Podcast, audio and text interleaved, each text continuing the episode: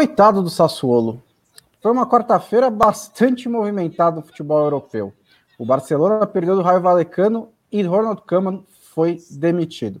Depois o Bayern de Munique sofreu sua pior derrota em 43 anos. Aí o Manchester City foi eliminado da Copa da Liga Inglesa depois de quatro títulos consecutivos, cinco anos e 21 adversários superados. E aí ninguém lembra que o Sassuolo conseguiu sua primeira vitória em Turim contra a Juventus na história. Mas foi tudo isso que aconteceu nas últimas horas e o Expresso Trivela vai tratar de cada um desses pontos nesta noite de quarta-feira, que ainda tem as semifinais da Copa do Brasil daqui a pouco. Tudo bem com vocês, colegas? Leandro Stein e Felipe Lobo. Pode começar, Lobo. Tudo, tudo certo, tudo Olá, certo. Oi, tudo bem? É... Dia agitado, né? É... é demissão, vitórias, goleadas, goleada inesperada, assim, né? Então, muita coisa acontecendo, mas é, é assim, é, é uma demissão do Koeman que não é exatamente uma surpresa, né? É isso, é boa noite. Se a gente falava ontem que não compensava fazer o expresso, hoje vale mais do que muito dia de Champions, muito dia de podcast em si, por tudo que aconteceu, né? Muito uma quarta-feira legítima de zebras e péssima principalmente para a Superliga, né? Times da Superliga todos naufragando, foi melhorzinho aí, Real Madrid conseguiu empate, né? Assim, além do Liverpool, mas pegando Sim. os que tropeçaram, o melhor resultado foi o Real Madrid empatando em casa com o Sassuna. Bom, vamos logo começar pela Espanha, então. O Ronald Koeman era um morto-vivo no cargo do técnico do Barcelona há mais ou menos um mês aí, desde a derrota para o Benfica, né? Saiu a informação de que ele só não era demitido por causa da cláusula de rescisão, ele poderia sair depois do jogo contra o Atlético de Madrid com vitória ou com derrota, veio a derrota com gol do Soares e ele acabou ficando, veio a data FIFA, acalmou um pouco os ânimos, é, o Barcelona voltou da data FIFA vencendo o Valência, vencendo o Dinamo de Kiev, e aí parecia ali um esboço de reação. No domingo, o Barcelona perdeu do Real Madrid no Camp Nou, a quarta derrota seguida do Barcelona para o Real Madrid. O Coman, inclusive, foi intimidado né, por torcedores na saída do Camp Nou, uma cena absolutamente lamentável. E nessa quarta-feira, o Raio Valecano ganhou por 1 a 0 e o Barcelona anunciou hum, mais ou menos uma hora atrás, agora é 8h17 em Brasília, o, a demissão do Ronald Koeman, que havia assumido o time no começo da temporada passada, né, depois da demissão do Kik Setien, é, fez uma primeira temporada no máximo ok, nada de espetacular, nem também nenhuma grande tragédia, tirando ser goleado na Champions League, o que todo mundo foi pelo Barcelona nos últimos anos, mas esse começo de temporada sem o Messi tinha sido realmente muito ruim.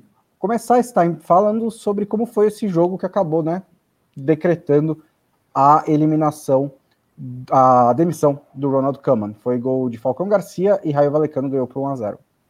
É, foi um jogo apático do Barcelona, né? Não muito diferente das últimas apresentações, mas que se esperava um pouco mais, considerando um, um adversário teoricamente mais fraco. É, enfim, o Barcelona pouco jogou, mas aí a gente precisa ponderar que o Raio Vallecano vem uma temporada excelente nessa volta à primeira divisão, é um time muito agressivo e o primeiro tempo do Raio foi muito bom em Vallecas é, o time marcando em cima, sufocando o Barcelona no próprio campo, é, criando oportunidades. E aí o gol sai aos 30 minutos, no momento até que o Barcelona tinha um pouco mais de controle, com o raio mais recuado, mas uma roubada de bola do Oscar Trejo é, fez enfiada para o Falcão Garcia e o Falcão foi magistral, né? Para cortar o Piquet, dando um, um toquinho por trás dele mesmo e depois batendo no cantinho. E aí o Barcelona até teve chances para conseguir empatar, para conseguir reagir, mas era um time muitas vezes letárgico ali na criação de chances. E quando as oportunidades vieram, acabou desperdiçando, né? No primeiro tempo, o Serginho Deste era um dos melhores do time, mas acabou perdendo um lance na pequena área. Aí no segundo tempo, o Barcelona tentou um pouco mais ali no comecinho, e no momento que já estava esfriando um pouco mais o time, ganhou um pênalti, aí o Memphis Depay cobrou e o Dimitrievski defendeu o pênalti aos 26 do segundo tempo. E aí o Raio conseguiu aproveitar ainda mais essa apatia, conseguiu até criar alguns perigos antes dos 45 do segundo tempo, e só nos acréscimos o Barcelona tentou uma bafa ali, teve mais uma isolada horrível do Luke de Jong, é, teve um lance, o Agüero foi titular dessa vez, é, muito fora de ritmo, ainda teve algumas oportunidades e deu uma cabeçada para fora que quase conseguiu o empate nos acréscimos, o Gavi perdeu um lance inacreditável, mas são Barcelona muito aquém das peças que tem, um, um time que, além das questões de encaixe da equipe em si, claramente está com, com moral baixíssimo, né? É, acho que um, um, símbolo desse resultado negativo foi o Felipe Coutinho, que fez uma partida muito, muito, muito, muito ruim. acho que faltam muitos para definir quão ruim foi a partida dele. É, e, e, acho que foi um símbolo desse é, Barcelona desacertado, sem ajuste, sem ímpeto, e num raio que vem embalado, que vem em bom momento, que tem um cara como o Falcão Garcia, resultado foi mais do que justo esse 1x0 em Vallecas. É um elenco do Barcelona que é, é um Frankenstein, né? Porque você tem uns caras que são pilares históricos do Barcelona, você tem é, relíquias do momento em que Barcelona tinha é, poder de compra, tem reforços que foi o que deu para contratar para essa temporada, como o Depay e o, e o Agüero, e uma garotada que vai aparecendo à medida da necessidade. E aí, é, sem querer passar pano para o trabalho do Coman, também é uma situação complicada, mas de longe, né, Lobo? Acho que nesse um ano e pouco aí, o Coman não tirou o melhor do que ele tinha em mãos, não chegou nem perto disso. Não, não chegou nem perto disso. E, e, eu acho que tem um aspecto que é importante que o próprio Kurman deixou escapar sem querer, que no começo dessa temporada, quando o time começou mal, né, é, não apresentando bom futebol, é, ele chegou a dizer, bom, mas é que antes a gente tinha o Messi e o Messi às vezes resolvia jogos para a gente, agora não tem. Quase como referendando algo que a gente já chegou a falar desde quando ele chegou, que ele, ele já chegou, é, foi uma escolha contestável né, do Barcelona, mas nesta temporada especificamente, sem ter o super trunfo Messi, é, que resolve, né? É, se você joga muito mal é, super trunfo, se você, se você conhece super trunfo, primeiro eu espero que você tenha duas doses de vacinas, mas é, super trunfo é um jogo de cartas e é, o super trunfo vencia praticamente qualquer carta do jogo. Então, se você tem um Messi que pode realmente vencer qualquer defesa de qualquer time, é, às vezes ele consegue vitórias que te tiram do buraco, né? É o zap, é, né? É o zap, é. É o zap do truco. É uma, é uma carta que, se você tem na mão, quem tem o Messi, eventualmente pode sonhar em vencer qualquer jogo, basicamente. E, e aí, o, o, problema disso é que sem o Messi, você não tem mais esse super trunfo, e aí você precisa mais de um time bem armado. O Barcelona já não tinha isso na temporada passada, principalmente a segunda metade da temporada passada, né? Porque o time até o final do primeiro turno, começo do segundo turno, dava pinta que era o favorito ao título, né, do espanhol. É, só que com a chegada é, dos, com os, os, adversários ganhando pontos e o Barcelona perdendo, né? Se perdendo ali em, jo em alguns jogos, Barcelona ficou para trás na disputa, nem disputou o título de fato, né? É, quem disputou foi o Atlético de Madrid com o Real Madrid. E, e aí nessa temporada tudo foi ficando pior. Não tem o Messi, o esquema do time é ruim. Aí começou a contestação, que aí é uma contestação é, que não sei se sempre faz sentido, mas o Barcelona tem uma coisa parecida com a Holanda de precisa jogar no 4-3-3. É, não acho que tem que jogar sempre no 4-3-3, né? Óbvio. Mas o problema é que o, o esquema do Kuman, que era o 3-5-2, não vinha mais funcionando como tinha funcionado em alguns jogos da temporada anterior. Mas, de novo, na temporada anterior, ele tinha dois atacantes e eram dois atacantes de um nível muito alto, Messi e Griezmann, e principalmente o Messi, né?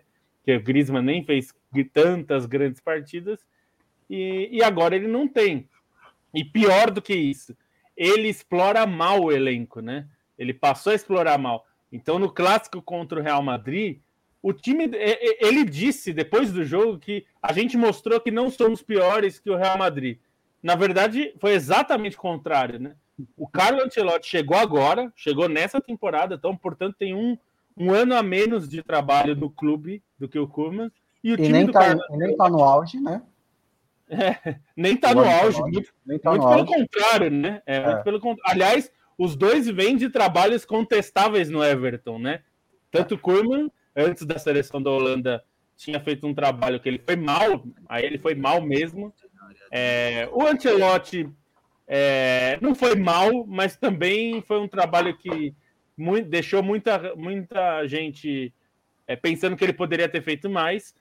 E, mas o Ancelotti era um time. Ele tem uma ideia de jogo e ele explora isso. E ele explora, inclusive, deixando o Hazard no banco para jogar Rodrigo e Vinícius.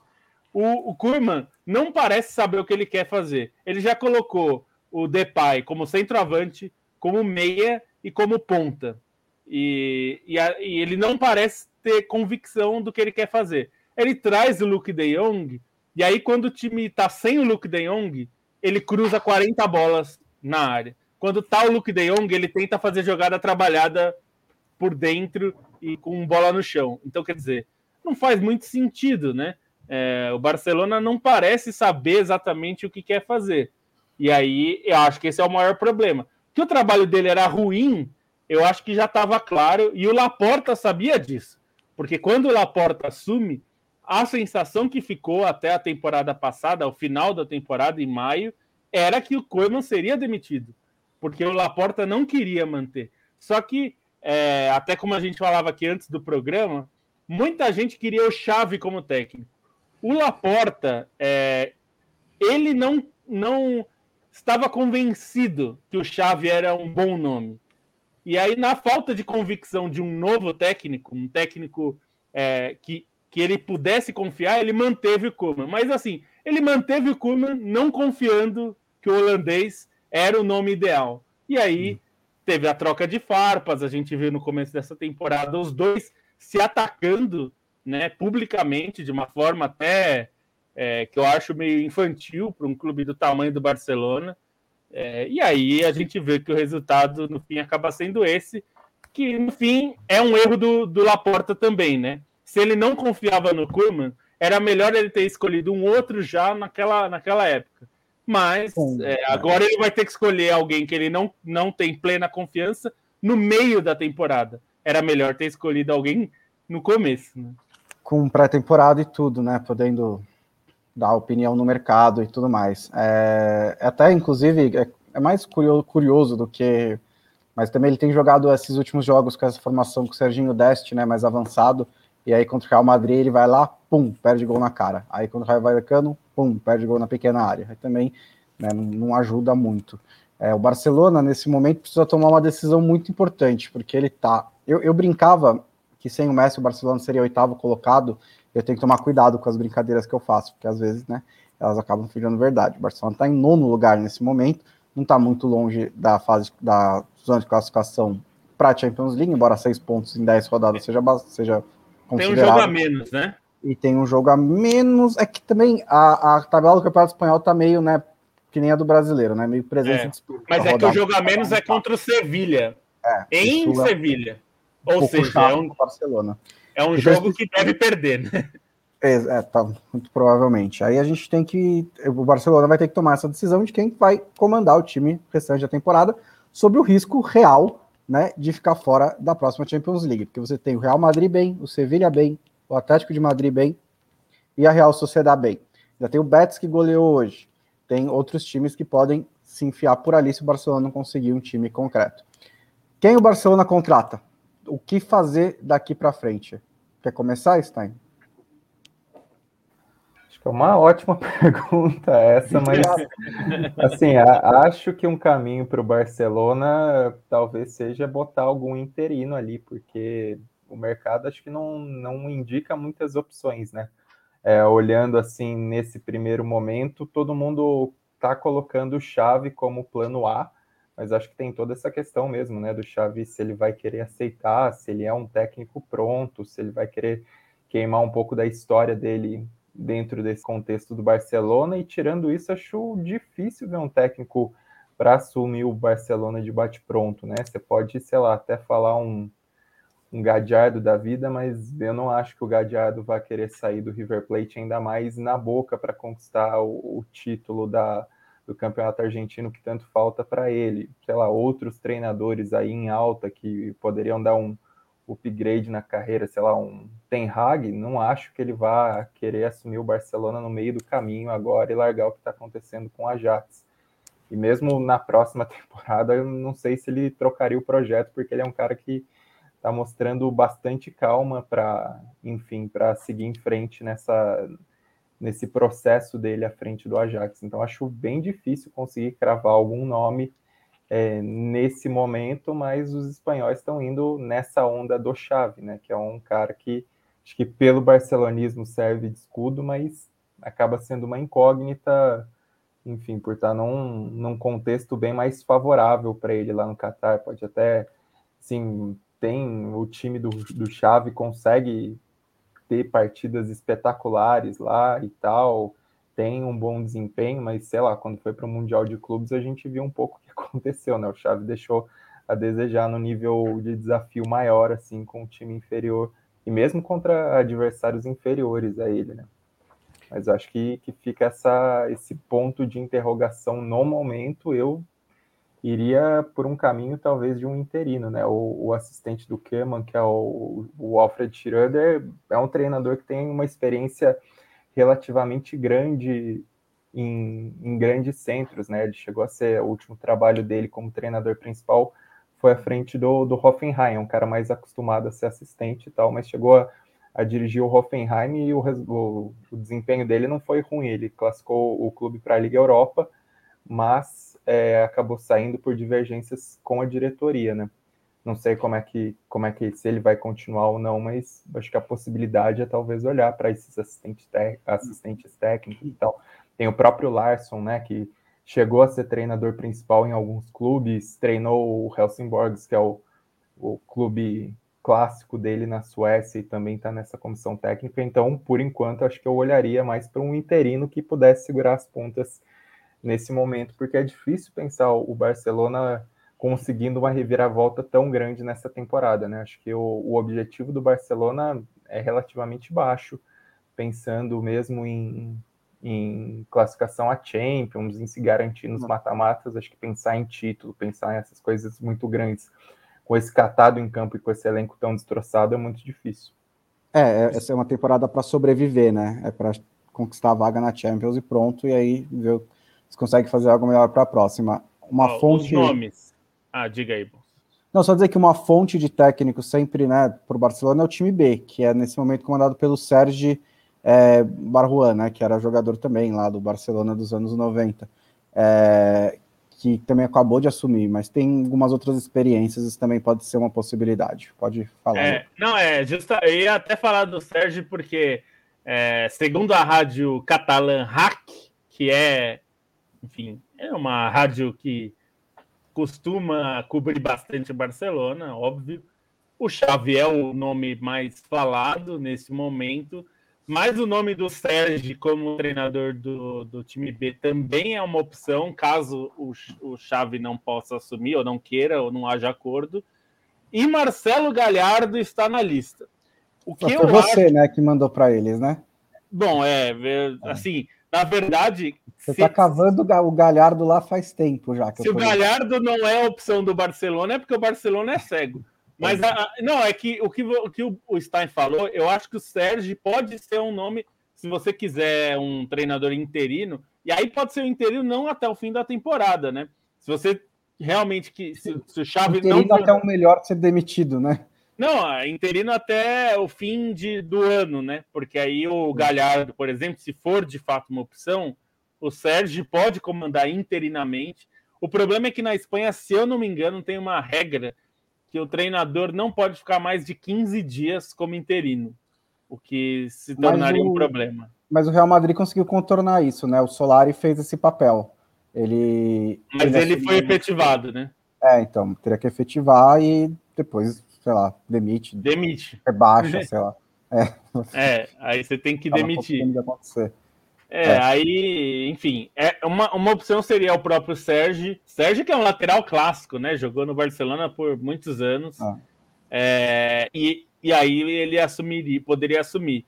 É, esses são os três nomes que estão se falando. Eu acho que o Galhardo é um nome melhor do que, os, do que o Chave hoje. Porque ele, ele teria que lidar com, com, com um contexto é, que o River o preparou muito mais do que Sim né, em relação a problemas, crise, perda de jogador, é, esse tipo de coisa, é, num time sul-americano você vive isso praticamente todos os dias, né? Isso é, perder super craques, você perde todo ano, você perde algum, né? Enfim. É, então acho o... que era melhor mesmo. O Galhardo, acho que dos nomes possíveis é o que mais te garante, né? Brigar pelo G4 e aí, porque é um cara experiente que consegue os resultados e tudo mais. É, o, Chave, eu acho que é, um, é a escolha da narrativa, né? É a escolha, é a escolha do, do. É o Pirlo na Juventus, mas sim, diferente em características, mas é esse tipo de história que você, que você cria porque você não tem o técnico que você realmente quer. Né? O Pirlo na Juventus era muito menos experiente e foi tipo o cara que sobrou. Acho que ele é um pouco mais o Lampard no Chelsea. É um momento de dificuldade, ele tem uma experiência já como treinador que não é grande coisa, mas pelo menos ele sabe o que fazer e ele chega para o clube da carreira dele e vai tentar fazer o que dá para fazer ali. É, acho que é, é, é, é, essencial uma coisa que você falou, Lobo, antes do, do, do, do podcast. O Chave não abre mão das suas convicções. Ele seria, seria muito, muito, muito difícil que o Chave abrisse mão das convicções. Ele vai querer jogar, ele vai ser, vai ser parecido com o time do Kik que era posse de bola, posse de bola, posse de bola, e aí tentar fazer alguma coisa com isso, né? E eu não sei se esse elenco tem essa capacidade para executar esse futebol de uma maneira eficiente. E, e o Barcelona não tem dinheiro para mexer nesse elenco em janeiro. E vai ter que ser com o que tem ali. Então, também, eh, por esse ponto de vista, eu acho que o Xavi é, me preocupa. É, tem outro aspecto. O Xavi, na última vez que negociou com o Barcelona é, e não acertou, antes da chegada do Koeman até, é, o ponto crucial para ele não aceitar, aliás, antes da chegada do Setien, né? Foi na saída do Valverde. É, ele não aceitou porque uma das condições que ele queria era poder total. Até se falou na época que ele queria a chave do vestiário, ou seja, ele queria ter poder de mandar jogadores embora ou, enfim, fazer mudanças no departamento de futebol, inclusive em membros de analistas, de olheiros, de tudo isso, algo que o Barcelona não quis fazer na época, porque achou que ele não era o nome para assumir esse posto meio um posto meio de Ferguson, né? O Ferguson era um uhum. pouco assim, ele comandava o departamento de futebol, mas era o Ferguson, né? O Ferguson você entendia porque que ele assumia. Ele não começou assim. Ele né? não começou assim, né? É, pelo contrário, aliás, ele tinha sido campeão escocês pelo Aberdeen né? É. Que é um feito. É, o Aberdeen nunca mais foi campeão. É, então, esse é um ponto-chave também. O, o, um ponto-chave é bom, né? Um, é um ponto crucial. O, ele está disposto a não ter esse poder, porque, lembrando, o Laporta não é o maior partidário da ideia do chave técnico. Então, uhum. acho difícil que ele desse a chave do vestiário para o Chave Hernandes assumir ele provavelmente o Xavi teria que se contentar com a posição de técnico, né? Então, esse é um outro ponto que a gente vai ter que ficar atento. E nesse sentido, é, os, o Galhardo, por exemplo, é só técnico, enfim, embora ele tivesse muito poder, tem né, muito poder no River, ele não chegaria no Barcelona para ser né, diretor de futebol, e nem outros técnicos, né? nem o Koeman era, e nenhum dos outros técnicos anteriores era, nem, nem o Guardiola era na sua época, né? É, não, é só uma curiosidade sobre o Sérgio, que se ele assumir, ele é um cara que foi contemporâneo basicamente de todos esses, né? Ele foi contemporâneo do Keman, ele foi contemporâneo do Guardiola, do Luiz Henrique, pegou o comecinho do Xavi, então é um cara que atravessa, é ele surge ali no, no fim do, do, do Dream Team do Cruyff, né?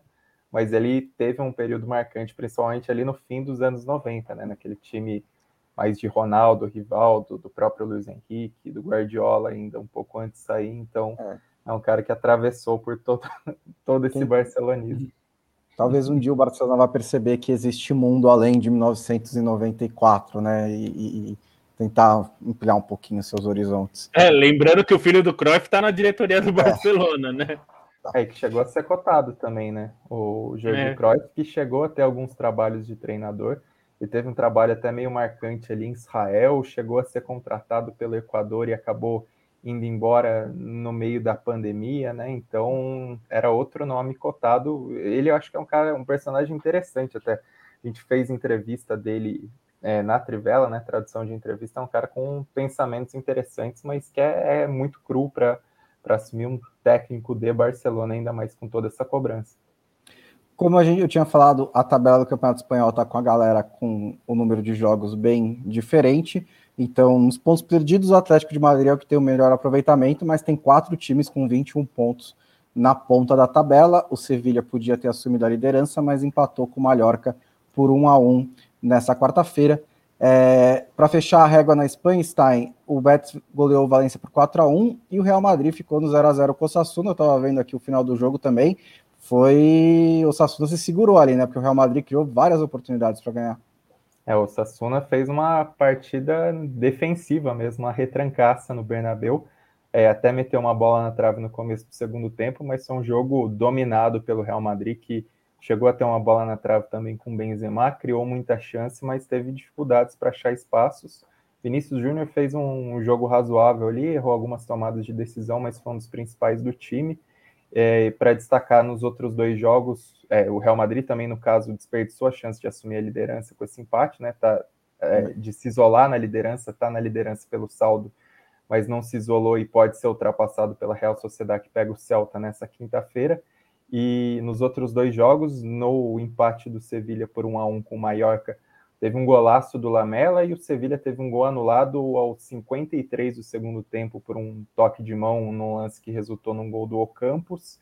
E o Betis enfiou 4 a 1 no Valência, o Betis que começou tropeçando demais no começo do Campeonato Espanhol, é, até alguns jogos bons, mas sem conseguir a vitória, e aí agora desencadeou aí quatro vitórias nas últimas cinco rodadas. É um time que pega embalo e eu acho que é um time que pelo menos deve brigar pelas Copas Europeias. Tudo bem que o Betis é um time que costuma decepcionar bastante, até por ter um elenco relativamente forte, mas é um trabalho mais consolidado do Manuel Pellegrini, até pegando a temporada passada.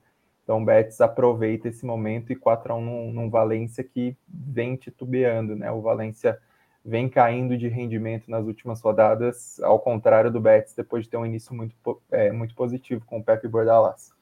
Pellegrini que treinou o West Ham e o Manchester City. Então vamos aproveitar esse gancho para falar do Bayern de Munique, que hoje levou 5 a 0 do Borussia Mönchengladbach pela Copa da Alemanha. É a pior derrota do Bayern de Munique desde 1978.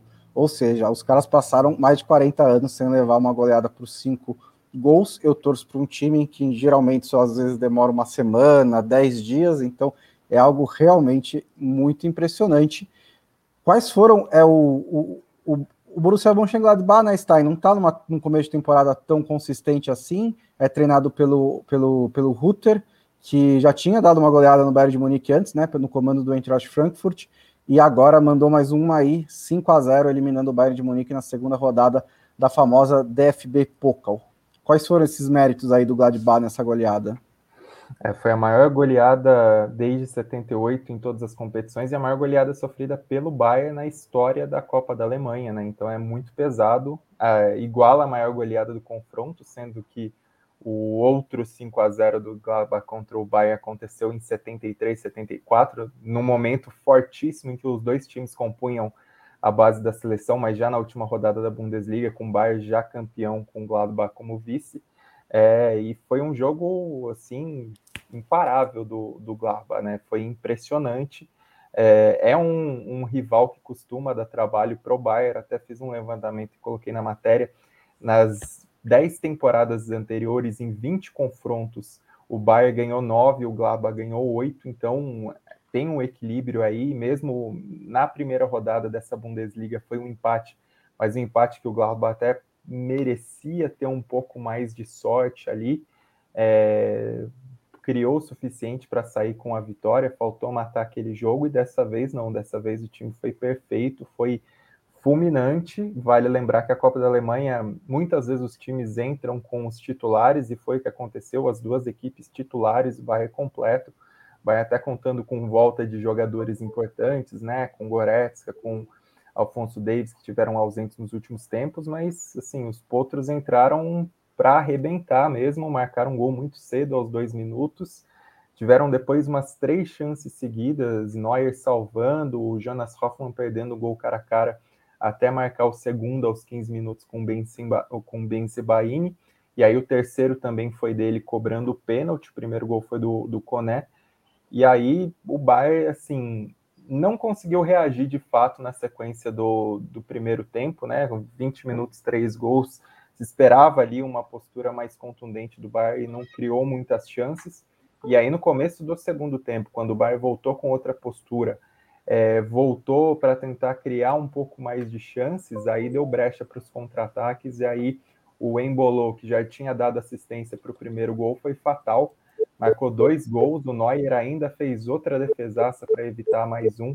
Então foi assim um verdadeiro vareio, né? A maneira como o Gladbach encarou essa partida, como foi preciso nos ataques, até poderia ter feito um pouco mais se não fosse o Neuer, se não fosse um lance ou outro ali. Então foi jogo de 5 a 0, mas se fosse um 7 ou 8 não seria tão assustador. Acho que impressiona é, não só essa virada de chave específica no jogo, né? Porque realmente o time não vem tão bem na temporada, é conseguir fazer uma partida desse tamanho é conseguir desbancar o Bayern, considerando tudo que o Bayern vinha fazendo nas últimas partidas, né? As grandes atuações, principalmente ali contra a Leverkusen, o final do jogo contra o Benfica. O Bayern sem o Nagelsmann ainda, né? Se recuperando de Covid, é, assim teve muitos problemas na zaga, a zaga muito exposta, sem sem aproximação do meio-campo ali para fechar, e acho que o pior é que os zagueiros, os defensores, eles abusaram dos erros, né? Alfonso Davis errou em mais de um gol, o Pamecano teve uma noite desastrosa, errou em mais de um gol. Lucas Hernandes também cometeu um pênalti infantil, então foi uma atuação muito ruim do, do Bayern defensivamente. O Neuer foi quem salvou a pátria, foi quem evitou um, um cenário ainda pior, mas foi um Bayern muito insuficiente, muito longe é, de se aproximar daquele time que, enfim, é, passou o carro nas últimas partidas, mas acho que o mérito, além desses erros, o mérito é todo do Glaba, né? Porque se a maneira como o time foi para cima e a maneira como o time não costuma, o clube não costuma tremer nos confrontos com o Bayern é algo que deveria servir de exemplo a muita gente ali na Bundesliga e aí garante essa classificação histórica na Copa da Alemanha. Aqui está mostrando o Sommer fez oito defesas, mas pelo que o Stein falou também, não é que o Bayern bombardeou tanto é, assim. As, defe as, defesas mais difíceis dele foram assim depois do 5 a 0 então não, não é, tem não muito. muito né?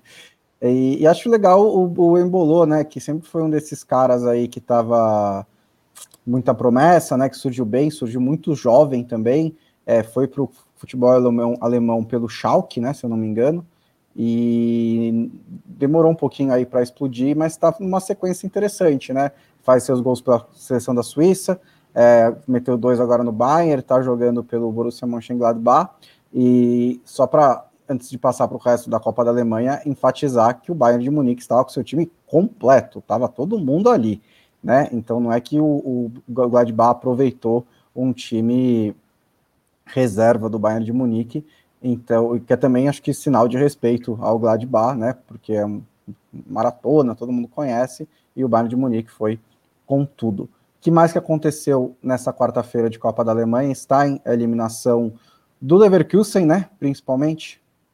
É, acho que foi o grande destaque aí. A, a rodada em si, né, desses 16 avos de final, é, ela não foi fácil para os times mais cotados da primeira divisão, né? O Borussia Dortmund teve problema para ganhar do Ingolstadt ontem, é, o próprio Leipzig sofreu também para conquistar o resultado contra o Babelsberg da quarta divisão. É, e hoje, além do Bayern, que caiu para um time da mesma divisão, mas um jogo em que o Bayern era favorito, a surpresa foi o Bayer Leverkusen, que perdeu em casa para o Karlsruher, que está ali no meio de tabela da segunda divisão, abriu o placar cedo e assim foi contundente, foi até teve bons momentos no jogo, mas contou principalmente com a sorte, né? Porque o Bayer Leverkusen foi muito incompetente é, para converter suas chances, teve muitos gols perdidos ali, muitas chances desperdiçadas. E o gol da vitória por 2 a 1 acaba saindo numa pichotada do, do Radetsky, do goleiro, que dá um passe no pé do, do jogador adversário e permite esse gol. É, do restante da rodada, assim, não teve nenhuma zebra muito grande, considerando os times da primeira divisão. É, acho que o resultado que vale destacar é o São Paulo, que está liderando a segunda divisão, ganhou na prorrogação do Dinamo Dresden, que é um encontro feroz ali na, na, rivalidade política entre as duas torcidas, e acho que o Colônia também merece destaque, porque eliminou fora de casa o Stuttgart com uma vitória por 2 a 0 Modeste, que vem num, num momento iluminado aí, relembrando suas melhores fases pelo Colônia, já tinha sido decisivo no final de semana, hoje marcou dois gols, então o Colônia merece esse destaquezinho também. Acho que uma pequena zebra dentro disso é o Hansa Rostock, que eliminou nos pênaltis o Jan Regensburg, que está na zona de acesso na segunda divisão, mas aí um jogo entre, entre duas equipes bem menores.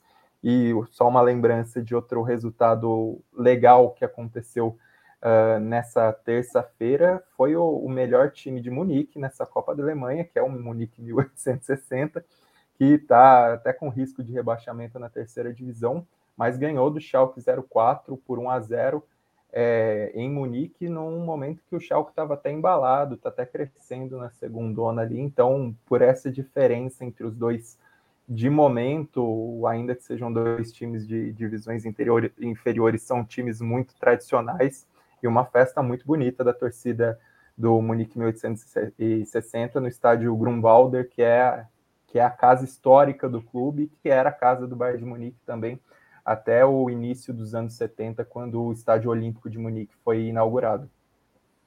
Essa é, foi a segunda rodada da Copa da Alemanha, equivalente aos 16 avos de final, né? A próxima são as oitavas, depois quartas, semis e final. A Copa da Alemanha ainda vai longe, ela começa cedo, mas ela termina lá no final também.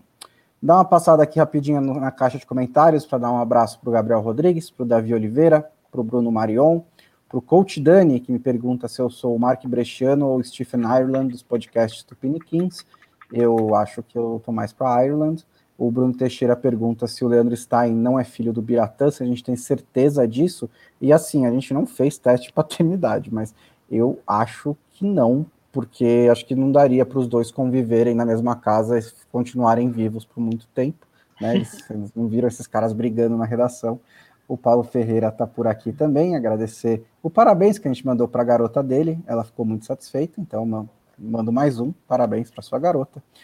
Dedé mandando boa noite para os camaradas. O Fábio Fusbal pergunta: Bonsa ou Alessandro, ex-lateral direito do Corinthians? Bonsa. O Anderson Rosa diz que é uma honra poder assistir a gente, que a gente é foda tipo Léo Bertozzi, que é mentira, ele é muito mais foda do que a gente. É Matheus Tavares, Rafael Ferreira por aqui também, Erison Henrique, Guilherme Bernardes, Casola, Bruno Teixeira, dizendo que o Pamecano não tem nível para jogar no Bayern. Eu discordo, acho que ele é um ótimo zagueiro que ainda tem potencial para melhorar. É, o Rafael Amorim por aqui também, e o Igor Igor P. Falar um pouquinho da Inglaterra, que teve as suas oitavas de final da Copa da Liga Inglesa nesta semana, né? A Copa da Liga Inglesa, a segunda Copa do país, e o principal resultado foi a eliminação do Manchester City. O Manchester City não, inclusive é engraçado porque ontem completou exatamente cinco anos da última vez que o Manchester City tinha sido eliminado da Copa da Liga Inglesa em 2016 para o Manchester United. Desde então, o Manchester City emendou quatro títulos e eliminou 21 adversários durante, né, durante esse período. É, nessa vez enfrentou o West Ham e aí, para salvar um pouco de tempo, eu vou dizer: todos os times da Premier League rodaram seu elenco, ninguém usou time titular, todo mundo usou time misto, ou no caso do Liverpool, um time completamente reserva. E o Manchester City ainda assim entrou em campo com um time que tinha o Gundogan e o De Bruyne, né, um time que tinha o Mares e o Sterling, e simplesmente foi travado pelo David Moyes. O West Ham fez um jogo defensivo é, muito forte e conseguiu, até no primeiro tempo, até criar uma ou outra chance aí. Foi um primeiro tempo bem ruinzinho. Teve um chute do Noble, teve um chute do Cole Palmer, que é um garoto que liderou o ataque do Manchester City. No segundo tempo foi um pouquinho melhor do Manchester City, principalmente na reta final, tentou uma pressão, até conseguiu cercar a área do West Ham, mas o West Ham também defendeu muito bem. E aí nos pênaltis o Foden errou o único pênalti da disputa. O West Ham converteu os seus cinco e avançou às quartas de final da Copa da Liga Inglesa. Eliminou em sequência Manchester United e Manchester City o que é uma curiosidade muito bacana. Enquanto isso, o Liverpool enfrentou o Preston North End, que era o time em que o Bill Shankly foi campeão da Copa da Inglaterra, lá nos anos 30, e ganhou totalmente reserva o, o Liverpool, né? E ganhou por 2 a 0. Foi um jogo bem ruim do Liverpool. O Preston North End teve as melhores chances no primeiro tempo. É, o Adrian, inclusive, fez duas defesas maravilhosas, mas no segundo, o Takumi Minamino abriu o placar e o Origi fez 2 a 0 com um golaço absurdo.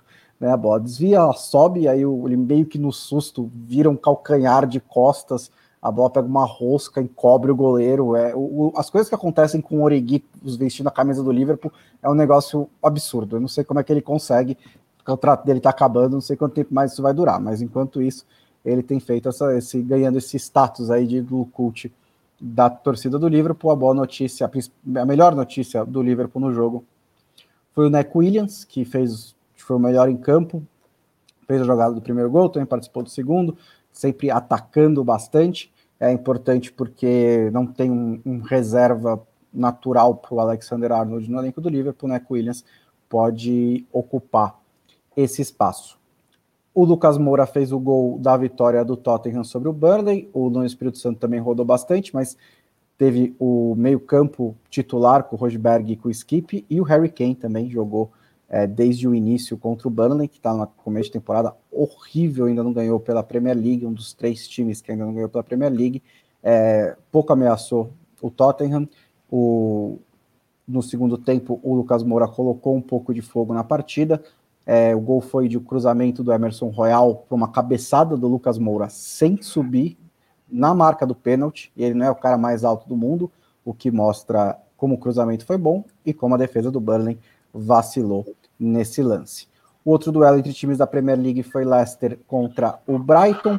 É, o Leicester aproveitou principalmente os erros do Brighton na saída, da saída de bola para fazer os dois gols com o Barnes e com o Lukman. O Brighton descontou com o Webster e depois empatou com. Na verdade, é, o Barnes fez 1x0, o Webster fez 1x1, o Lukman 2x1, Moepu 2x2 com uma cabeçada no ângulo.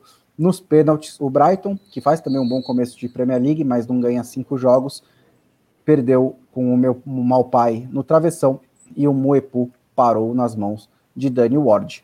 E o Brentford, que foi semifinalista da Copa da Liga Inglesa na última temporada, é, chegou nas quartas de final dessa vez, eliminou o Stoke City, fez 2 a 0 no primeiro tempo. E depois até sofreu o desconto no segundo, um belo chute do Sawyers do Stoke City.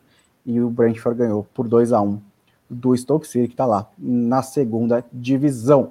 É, oito times passaram, a gente vai agora para as quartas de final, o sorteio vai ser no fim de semana. E aí a gente vai ver quem vai pegar quem. Lobo, vamos fechar o programa falando da Itália Começando, né? Como eu até fiz a brincadeira no começo do, do podcast, o Sassuolo arrancou ali uma vitória nos acréscimos, praticamente o último lance do jogo, né? A bola lançada ali nas costas da defesa da Itália, da, da Itália, da Juventus, um toquezinho por cima e o Sassuolo venceu a Juventus por 2 a 1 fora de casa, a Juventus que vinha numa boa sequência de resultados, né? Antes da data FIFA, também no começo, mas empatou com a Inter no fim de semana e agora perdeu do Sassuolo. Bom, primeiro para dizer que. Opa, tô tendo um retorno aqui louco. Aí, deixa eu ver. É... Alô, agora sim. É... Não, é, é primeiro para pedir desculpa, porque minha tela ficou a, a, preta aqui. Não sei o que aconteceu. Eu não sabia se vocês estavam me vendo, me ouvindo, sei lá Eu tive que reiniciar o computador aqui, por isso que tive que sumir. Eu achei que era cabo, enfim. Mas Sassuolo é, conseguiu uma vitória histórica, porque enfim, não são tantos jogos entre Juventus e Sassuolo em Turim, né? Esse foi o nono, mas nos oito anteriores é, a Juventus tinha vencido sete empatado um, e agora conseguiu essa vitória, uma vitória importante. Juventus melhor no primeiro tempo, mas não criou chances claras de gol, né? É, e aí acho que vale destacar um jogador que é destaque constante é, do Sassuolo, que é o Berardi. Ele foi muito perigoso é, durante o jogo, participa da construção de várias jogadas. E o segundo gol, né? Segundo gol do Sassuolo é, sai de um lançamento espetacular do Berardi. É um lançamento longo, da risca quase do meio-campo. Ele faz o lançamento, ele está no lado direito, né? Ele faz o lançamento com o pé esquerdo, bem nas costas da defesa, um lançamento perfeito. E aí o Lopes, Maxime Lopes, dá um toque com categoria por cima do goleiro, que foi o Matia Perim dessa vez, né? Porque o, o Cesny ficou no banco e boa vitória, mas má notícia para a Juventus, porque é, fica muito distante né, dos, dos primeiros colocados. Já era de 10 pontos a distância no começo da rodada, e agora já fica maior ainda, fica de 13 pontos, porque o Milan venceu.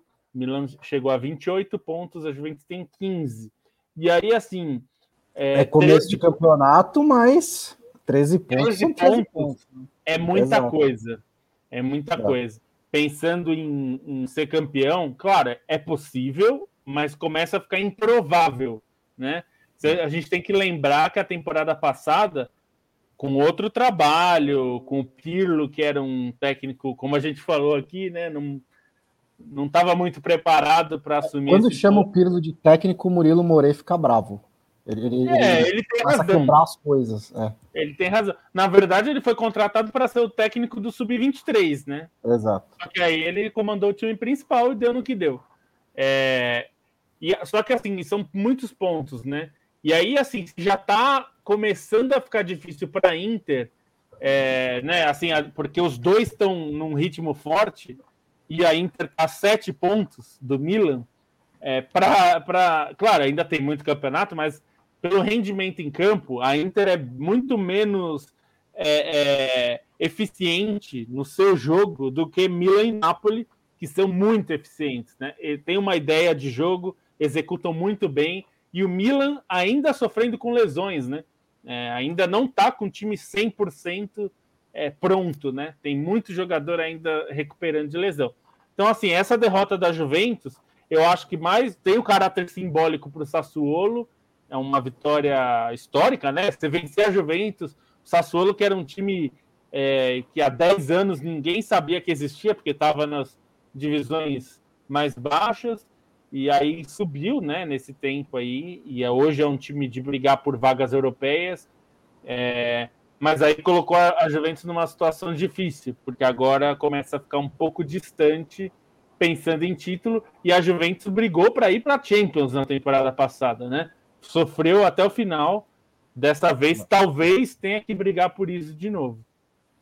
E o que mais se destaca dessa rodada é os favoritos ganharam, né? A Atalanta ganhou da Sampdoria, Roma ganhou do Cagliari por 2x1, a Atalanta e Sampdoria foi 3x1.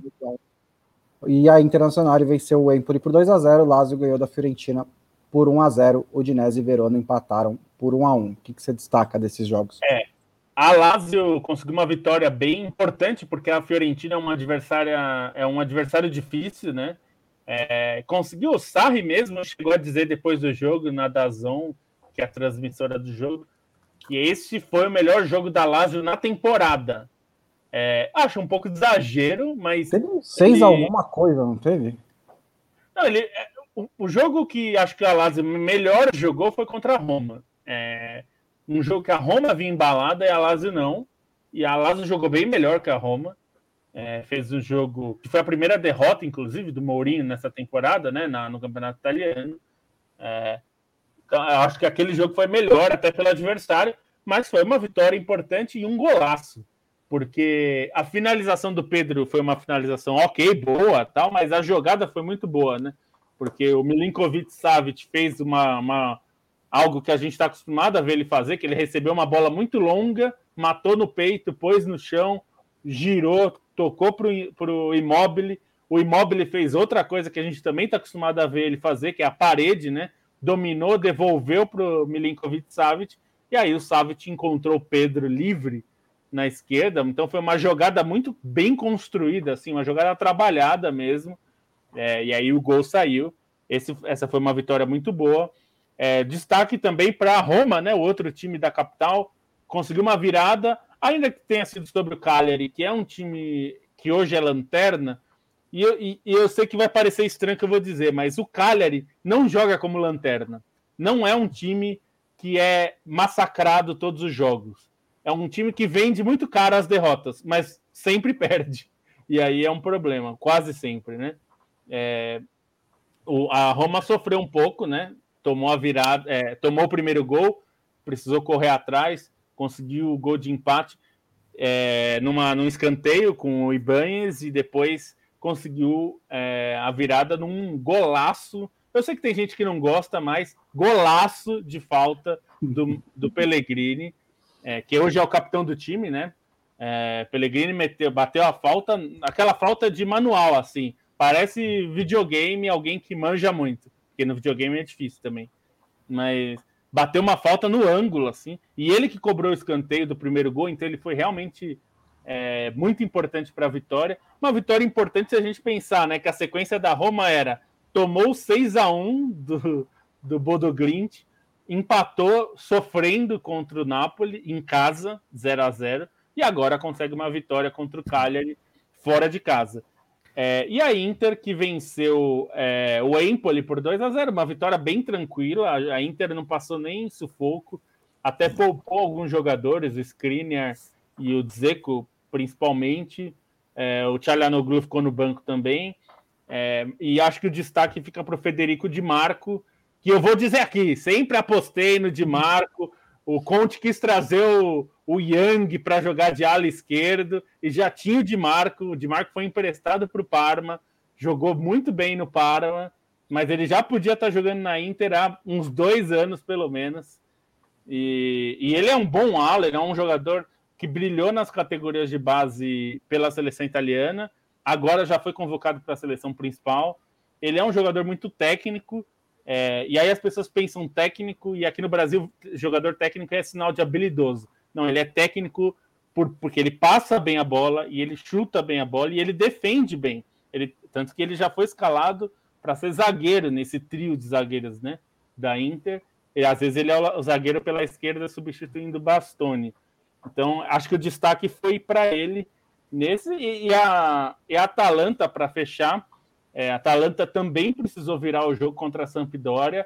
Sampdoria, que não é um adversário dos mais fáceis também, ainda que seja um time muito instável, mas tem bons jogadores, né? E o Francesco Caputo, ex-Sassuolo, fez o primeiro gol para a Sampdoria, mas aí o Zapata estava muito bem no jogo, ajudou a, a virar o jogo para a Atalanta. Atalanta que ainda está se recuperando, né? Não está nos seus melhores dias, está em quinto lugar, tem 18 pontos, está ali no bolo junto com a Roma, que tem 19 em quarto, a Lazio tem 17 em sexto, e aí a Juventus mais atrás com 15, e aí a Inter mais à frente com 21. Esse, esse grupo tá bem embolado, né? Por enquanto só se destacam mesmo Napoli e Milan. Napoli com 25 joga nesta quinta-feira. Se você está ouvindo na quinta, é, o Napoli ainda vai jogar no, na, na rodada. E o Milan já tem 28. Então esses dois despontam hoje como os candidatos ao título Inter, Roma, Atalanta, Lazio, Juventus, mais para a briga neste momento, né, da pinta por bola, por futebol jogado, que vão brigar mais pela classificação a Champions do que propriamente por título. Pode mudar, ainda estamos em outubro, mas nesse momento o panorama é esse.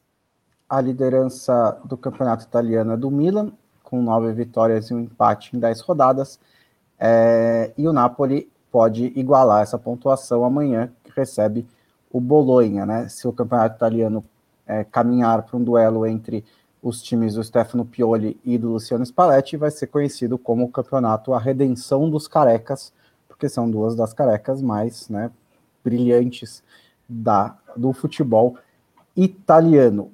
E lembrando os tempos de... É, brilhantes, brilhante, literalmente. Literalmente, é... brilhantes. Eles são Não, inteligentes e... também, mas não sei se eu chamaria de brilhantes. É, e lembrando os tempos de Maradona e os, e os holandeses, né, da, do Milan, ah, que era as, as grandes disputas do, do final dos anos 80, né, era, uhum. era o Napoli do Maradona ah. e do Careca também, depois de certo momento, e o, os comandados de saque, né, de Arrigo Saque com os holandeses, né, o Gullit, Van Basten, então uhum. depois o Rijkaard também, então é, é uma disputa que não acontece há muito tempo, né? É, e, e, é, é curioso também porque eu já confundi várias vezes o Pioli com o Spalletti, o Spalletti com o Pioli, e aí eles decidiram né, me mostrar qual deles é melhor. Só para terminar também, é, só informação, né? Teve o jogo Nice Olympique Marseille pelo Campeonato Francês, o jogo que tinha sido interrompido lá é, em setembro, o jogo foi por invasão pela uma das oito, nove milhões de invasões de torcedores no futebol francês nessa temporada. O jogo foi suspenso, foi remarcado para esta quarta-feira e acabou empatado é, em 1 a 1. O resultado leva o Marseille a 19 pontos em quarto lugar. Ele está a 9 do Paris Saint-Germain e o Nice está em terceiro com 20.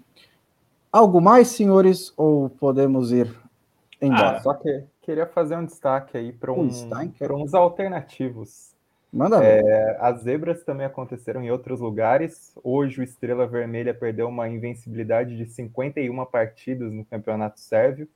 É, desde junho de 2020, perdeu para o Radnik Surdulica, que é o 13º colocado. Com isso, o Partizan conseguiu abrir cinco pontos na liderança do Campeonato Sérvio. Estrela Vermelha, que tem sido a força hegemônica uhum. e mais recente. Na Copa da Suíça, o Basel foi eliminado por, pelo Etoile Carouge, da terceira divisão, e ontem o, o Zurich já tinha sido eliminado pelo Iverdon, que é um time da segunda divisão que está brigando contra o rebaixamento. Então, a Copa da Suíça rica aí em, em zebras no caminho até as quartas de final. E aí, outros destaques, não de zebras, mas acho que só uma mençãozinha que no campeonato norueguês aí que está em alta depois do Bodo Glimt ter enfiado seis na Roma, hoje teve o confronto direto ali pela liderança e o Bodo Glimt ganhou por 2 a 0 do Molde, que era o vice-líder, que é o vice-líder ainda, abriu quatro pontos na liderança o Bodo Glimt, que ganhou o título pela primeira vez na temporada passada, quebrando recordes e dessa vez está um pouco mais disputado, mas está no caminho para o bicampeonato, campeonato norueguês que tem o calendário anual, né? Agora ele está no fim nesse segundo semestre, faltam oito rodadas. E em Belarus saiu o bicampeão, o Shakhtar Soligorski, é, conseguiu ser bicampeão. E acho que o mais impressionante aí, pensando que o Bat Borisov chegou a conquistar 13 títulos consecutivos, são três anos já sem títulos do Bat Borisov. Então isso acaba sendo bastante relevante num contexto de claro domínio em Belarus. É. Vai acrescentar alguma coisa sobre o futebol de Belarus, Lobo? Não, de Belarus, de Belarus não, mas eu só queria fazer uma ressalva que hoje se despediu, até o Stein fez o um post sobre isso, Carly Lloyd, que é uma uhum. jogadora lendária do futebol é, norte-americano, né, o futebol do, dos Estados Unidos. Ela foi uma jogadora muito importante, ela já é bem, bastante veterana, disputou as, as últimas Olimpíadas, já sabia que era a última competição grande dela. É, é uma jogadora muito marcante, é, foi uma grande protagonista na Copa do Mundo que os Estados Unidos conquistou em 2015 contra o Japão. É, foi uma vingança, né? Porque em 2011 tinha perdido do Japão e ela se tornou a melhor jogadora do mundo, né? Foi eleita naquele ano pelas atuações. Acho que merece as homenagens porque é uma jogadora histórica é, de uma seleção que é a, a, a, melhor, aí, talvez a melhor de todos os tempos, nesse período que ela estava lá, e ela foi capitã, inclusive, do time durante muito tempo. É, só, é. só para pontuar, na, na final de 2011 ela perdeu um pênalti e aí na de 2015 ela fez uma tripleta com um gol que o Pelé não fez do meio campo numa final de Copa do Mundo. Isso porque ela já tinha, não, assim, não chegou a ser a melhor do mundo antes, mas ela marcou o gol da final contra o Brasil na prorrogação das Olimpíadas é de Pequim, que valeu o ouro olímpico, e marcou dois gols contra o Japão na final olímpica de 2012 em Londres. Então, além da Copa do Mundo espetacular que ela fez em 2015 e foi campeã de novo em 2019, mas já como reserva, ela ainda decidiu duas finais olímpicas, né? Até destaquei no texto, é uma das jogadoras mais decisivas da história, né? E você imagina, pô, decidir três finais desse tamanho na carreira é um negócio gigantesco, né? Gigantesco. Ela é uma, realmente uma gigante do futebol feminino. É, até fui ver aqui, passou a carreira inteira dela, né, jogando nos Estados Unidos mesmo, né, não chegou aí para teve uma passagenzinha só pela Europa, é, né? Manchester City, é, Manchester é, City. mas no geral mas é que as, as temporadas não são é, concomitantes, né? Então muitas Nossa. jogadoras faziam isso. Hoje já é, né? Hoje já é, jogar na, na, Inglaterra, por exemplo, exige quase que dedicação ah. integral. Mas, mas antes fizeram... era possível. E ainda fizeram isso no, no, na, na, durante a pandemia, né? Porque aí teve um desencontro. A Alex Morgan passou um tempo, um tempo emprestado ao Tottenham, teve alguns outros exemplos também.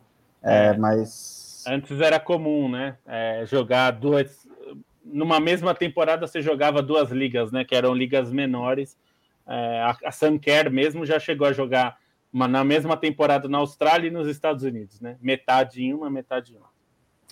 Um abraço para o Bruno Gruninger, para o Anderson Rosa, para o Fábio Futebol e para o João Paulo Meningue Machado, que também acompanharam com a gente a 25 edição do Expresso Trivela. Ah, lembrando, você pode, você a gente gostaria muito, né, que você apoiasse a Trivela no apoia.se barra Trivela, apoia.se barra Trivela, apoie o jornalismo independente. Se você quiser fazer uma doação extraordinária, é pix.trivela.com, é pix.trivela.com. Amanhã nós estamos de volta com o podcast da Trivela, às oito e meia, né, o horário tradicional, é, falando provavelmente também um pouco de tudo que a gente acabou de falar aqui, mais algumas outras coisas também. Tem os jogos. Copa do Brasil, da, né? Copa, Copa do Brasil, Brasil vai ser o cachê. É, com certeza. E daqui a pouco, né? Daqui a 13 minutos começam esses jogos. Um abraço para vocês e até amanhã.